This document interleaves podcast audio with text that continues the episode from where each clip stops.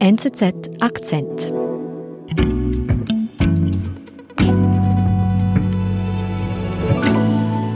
Yeah. Do they call you here Mohammed or Mamadou? Mm, They call him Mamadou. Okay. Mohammed. My mother called me Mamadou. Ja. My father too called me Mamadou. Ich spreche hier mit Mamadou. Mamadou ist ein Afrikaner, ein Mann aus Sierra Leone und er hat geschafft, was viele andere auch erreichen wollen in Afrika. Er ist nach Europa geflüchtet durch die Sahara über das Mittelmeer, hat zwei Jahre in der Schweiz verbracht, davon eine Weile gearbeitet. Dann aber wurde er in Ausschaffungshaft gesteckt und nach Afrika zurückgeschafft. Und du kennst Mamadou? Ja, ich habe ihn bei Freunden in der Schweiz kennengelernt und ihn dann, als er in Ausschaffungshaft war, besucht und nach seiner Ausschaffung die Reise mit ihm in sein Heimatdorf zurückgemacht. Mhm. Wann war das? Das war vor etwas mehr als drei Jahren. Und heute? Ich bin wegen einer anderen Geschichte nach Liberia gereist, das ist das Nachbarland von Sierra Leone, und wusste, dass Mamadou inzwischen dort in der Hauptstadt Monrovia lebt und dachte dann einfach, ja, ich sollte ihn mal wieder treffen. Ich habe mich auch nicht angekündigt, stand da einfach an der Hauptstraße, an diesem Tubman Boulevard und habe seine Nummer gewählt. Unser Reporter Michael Schilliger hat Mamadou 2018 nach Hause begleitet. Die Schweiz hatte ihm kein Glück gebracht. Doch wie geht es ihm heute?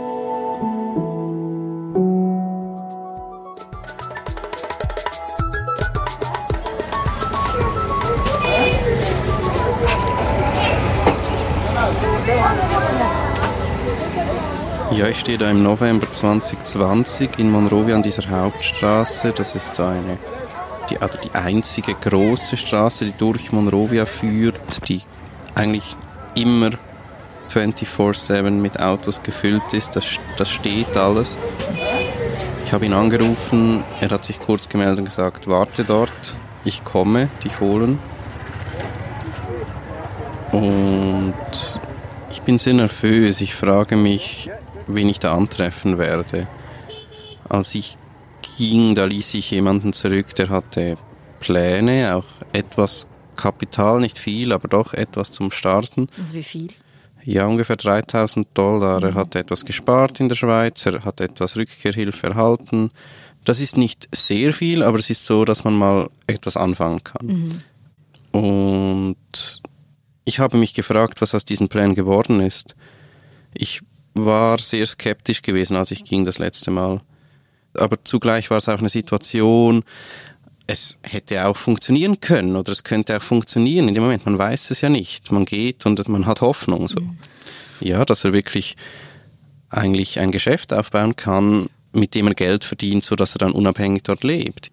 Ich war einfach, ja, in dem Moment, ich hatte fast etwas Angst auch, dass ich da jemanden treffen würde, der halt dann doch gescheitert ist auch. Also, wen treffe ich da eigentlich?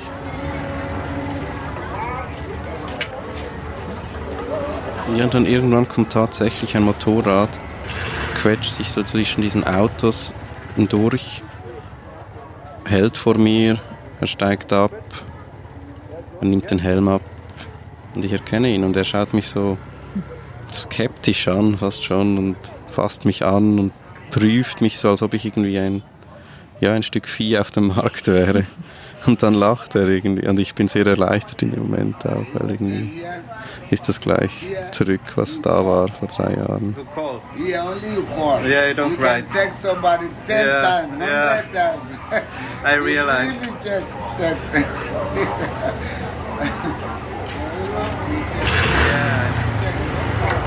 Er hat gesagt, steig auf auf das Motorrad und dann fuhren wir los.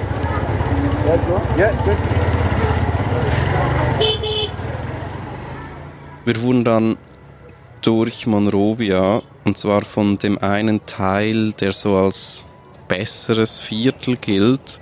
Das ist einfach der Teil entlang der Hauptstraße, wo es Hotels hat, ein paar wenige. Und wir fuhren dann durch das alte Zentrum, das ist sehr zerstört vom Krieg. Das sind so diese Häuser, die wieder aufgebaut worden sind, aber man hat dann damit aufgehört irgendwann, sobald sie eigentlich wieder bewohnbar waren. Und dann irgendwann sind wir über eine Brücke gefahren und haben wie eine komplett neue Welt in Monrovia betreten. Was für eine? Das Slum, West Point, das ist ein extrem dichter, enger Raum,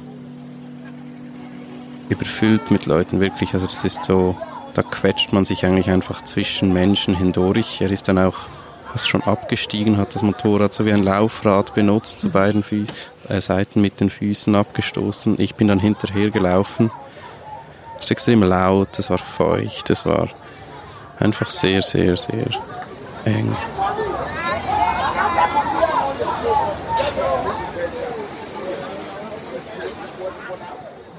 Was waren denn die Pläne von Mamadou, als er zurückgekommen ist nach Liberia? Ja, Mamadou hatte einen dreistufigen Plan. Er wollte mit einem Secondhand-Kleiderladen in Monrovia Geld verdienen. Mit dem Geld würde er eine Goldwaage kaufen, damit er in den Goldhandel einsteigen könnte. Und dann wiederum mit diesem Geld würde er in Sanya, seinem Heimatdorf, Kühe kaufen und ein Leben als Bauer führen und ein Haus bauen für seine Eltern, damit sie da jetzt so zusammenleben können. Also sehr ambitioniert, dieser Plan. Ja, der Plan enthält natürlich diverse Unwägbarkeiten. Das fängt ja beim Kleiderladen an, von denen gibt es Tausende. Goldhandel ist enorm umkämpft. Und ob dann seine Eltern noch leben, wenn er dann mal Bauer ist. Also, mhm. ja, viele offene Fragen.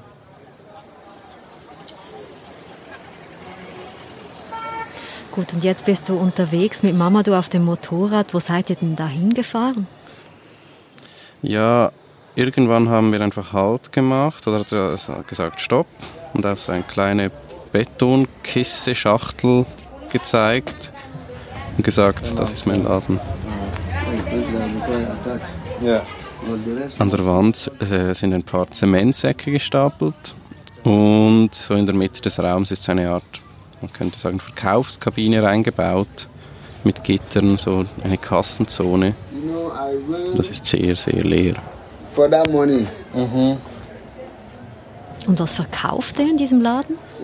Also momentan verkauft er einfach diese Zementsäcke. Er möchte schon mehr Produkte anbieten, zum Beispiel Glühbirnen, Türfallen, alles, was man halt zum Bauen braucht, aber er hat kein Kapital, um die einzukaufen. Deswegen sind es halt einfach diese Zementsäcke. Maybe this is my struggle. Und verdient er irgendetwas mit, mit diesem Laden? Ja, man muss da zwei Zahlen kennen. Einerseits bezahlt Mamadou für einen Sack Zement, wenn er ihn einkauft, 8 Dollar. Und wenn er ihn verkauft, erhält er 8,25 Dollar. Das heißt, er macht pro Sack Zement einen Gewinn von 25 Cent. Und die Jahresmiete für seinen Laden beträgt 1200 Dollar. Also enorm viel. Ja, vor allem weil er jetzt in den Tagen, in denen ich dabei war, einen Sack Zement verkauft hat.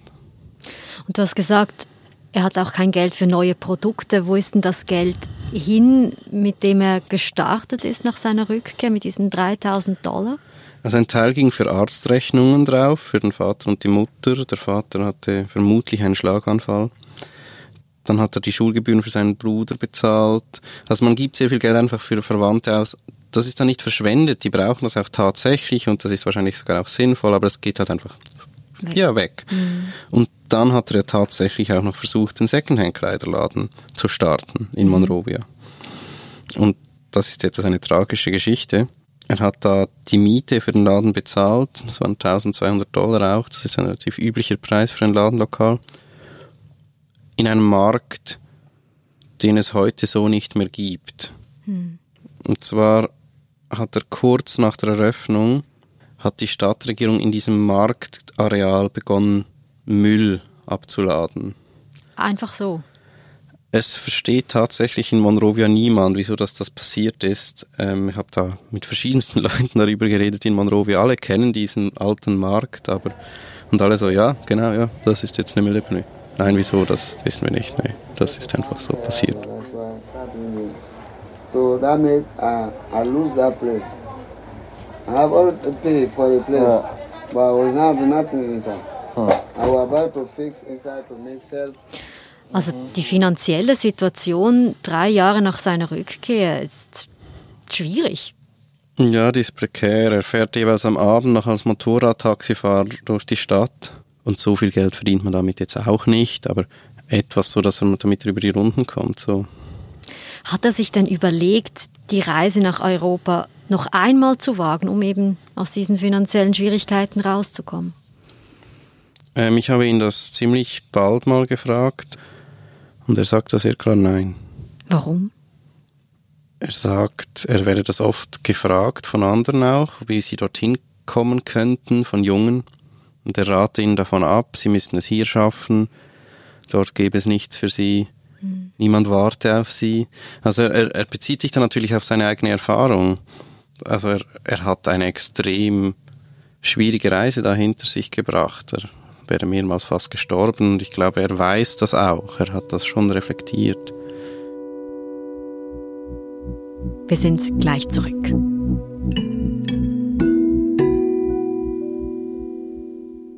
Wir begegnen ihnen jeden Tag.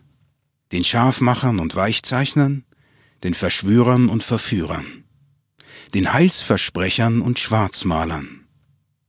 Bei der NZZ betrachten wir die Dinge gerne ein bisschen differenzierter, denn wir vertrauen den Menschen. Journalismus. Punkt. NZZ.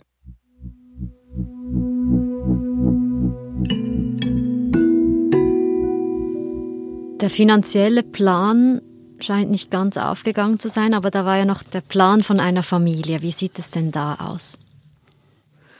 Ja, Mama, du kam ja als 30-Jähriger zurück und das ist relativ alt in Afrika, um eine Familie zu gründen. Und das hat ihn sehr beschäftigt. Mhm. Und am zweiten Tag hat er mich vom Laden so in den angrenzenden Raum geführt, also ins Haus eigentlich. Das ist das aneinander gebaut, Räume. Und da lag auf einem Bett ein Kind. Yusuf. Also Mama, du bist Vater. Und dann kam dann auch relativ schnell kam Fatumata, seine Frau, zur Tür herein. Oh my God. Hello. How are you? Fine and you? You're welcome. Oh. Thank you very much. Und sie haben mir angefangen, Familienfotos zu zeigen und also Hochzeitsfotos. Ja, er hat mir da erzählt, wie er sie kennengelernt hat und wie er sich verliebt hat eigentlich. How old is Fatima? Fatima? Fatima is 28. 28. But this the Saturday, but the Friday that is our. Ja, Mama, du bist mega stolz. Enorm stolz auf das Kind, auf, auch auf Fatumata. Sie verdient auch etwas Geld, indem sie da einfach Essen kocht und verkauft. Er ist da sehr froh, er hat das immer wieder betont, dass sie ihm enorm helfe, sie sei so wichtig für ihn. Und das war sehr schön zu sehen. Also ich hatte da mehrere Tage eigentlich den Eindruck, doch, Mamadou ist, obwohl die Situation sehr schwierig ist, obwohl der Laden noch nicht läuft und er kaum Geld hat, doch, Mamadou hat sich irgendwie da ein Leben aufgebaut und ist irgendwie damit auch zufrieden. Also das war so der Eindruck sehr lange, den ich da von ihm gekriegt habe, den, den er mir vermitteln wollte, glaube ich auch. Und das ist dann plötzlich gekippt.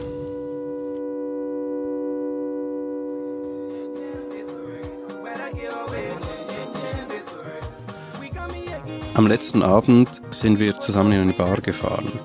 Ich wollte da mit Mamadou eigentlich einfach einen entspannten Abend verbringen. Fußball schauen, weil ich wusste, dass er sehr gerne Fußball schaut, sich immer informiert hat über die Resultate und jetzt nicht mehr genau mitkommt, weil er kein Internet hat. Und wir fuhren da zu einer Bar, das war eine Art Plastikzelt mit so Ventilatoren an der Decke, aber es war extrem heiß und feucht, auch am Abend noch. Sehr dunkel, zwei Fernseher an der Wand.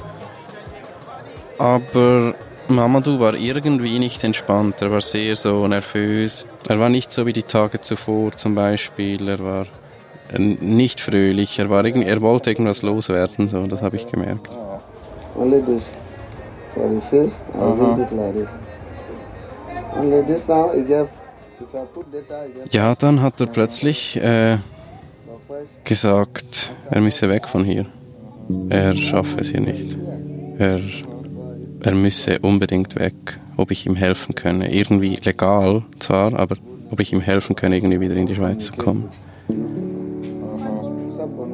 Ja, er sagte einfach so, dass das Modell eigentlich nicht aufgeht, dieses Geschäftsmodell, dass er das nie aus dem Slum schaffen würde.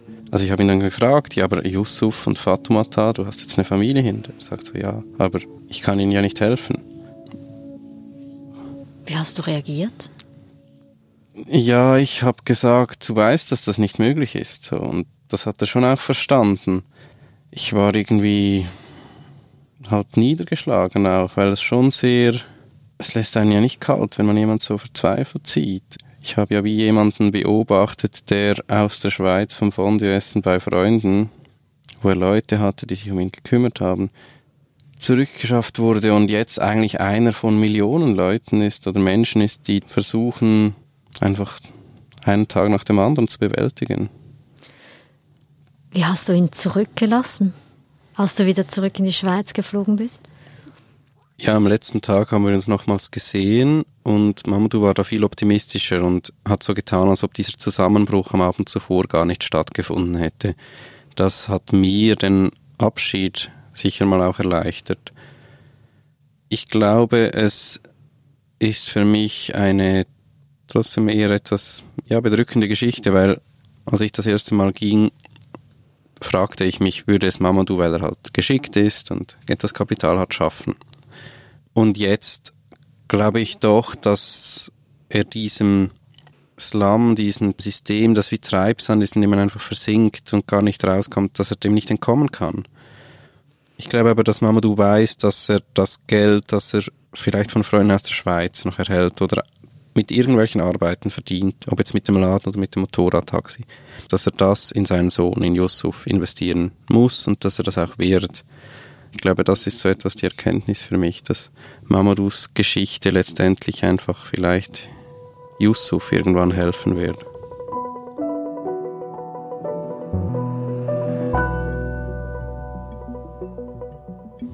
Michael, das heißt, in fünf Jahren wirst du wieder nach Liberia reisen und seinen Sohn besuchen?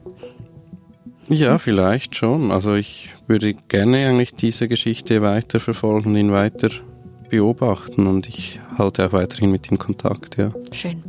Danke für deinen Besuch im Studio und all deine Reportagen und Reisen gibt es zum Nachlesen und die verlinken wir in den Shownotes. Danke dir. Danke euch. Das war unser Akzent. Ich bin Nadine Landert. Bis bald.